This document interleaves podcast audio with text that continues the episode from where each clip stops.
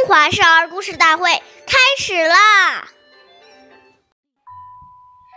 尊长前，声要低，低不闻，却非宜。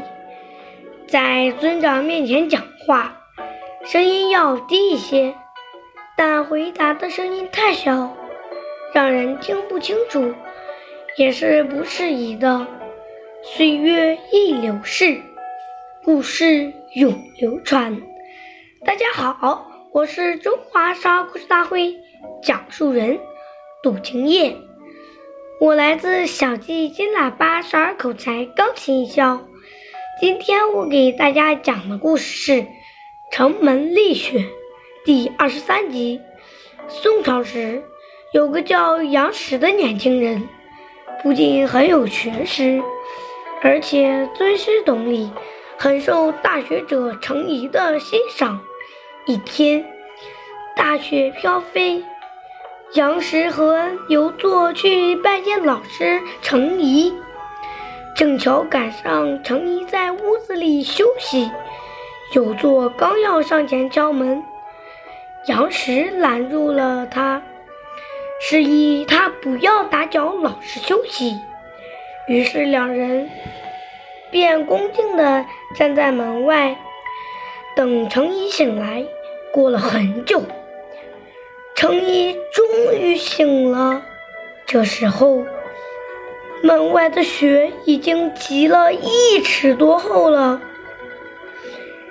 然而杨时和游作却仍旧站在风雪里，没有一丝不耐烦的神情。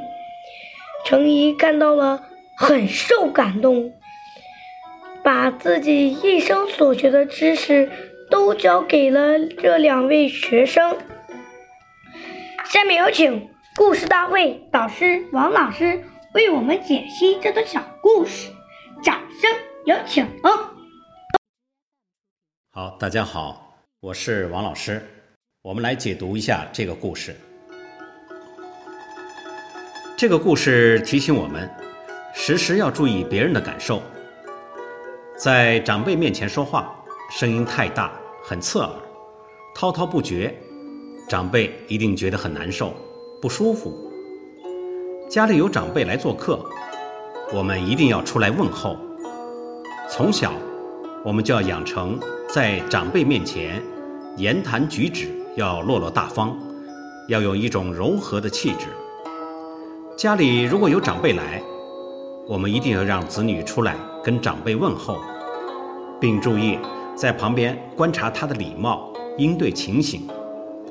如果发觉孩子有哪些过失及表现不妥的地方，当下就要指导他应该如何做好才是对的。好，感谢您的收听，我们下期节目再会，我是王老师。想参与讲故事的同学，请关注我们的微信号“微库全拼八六六九幺二五九”。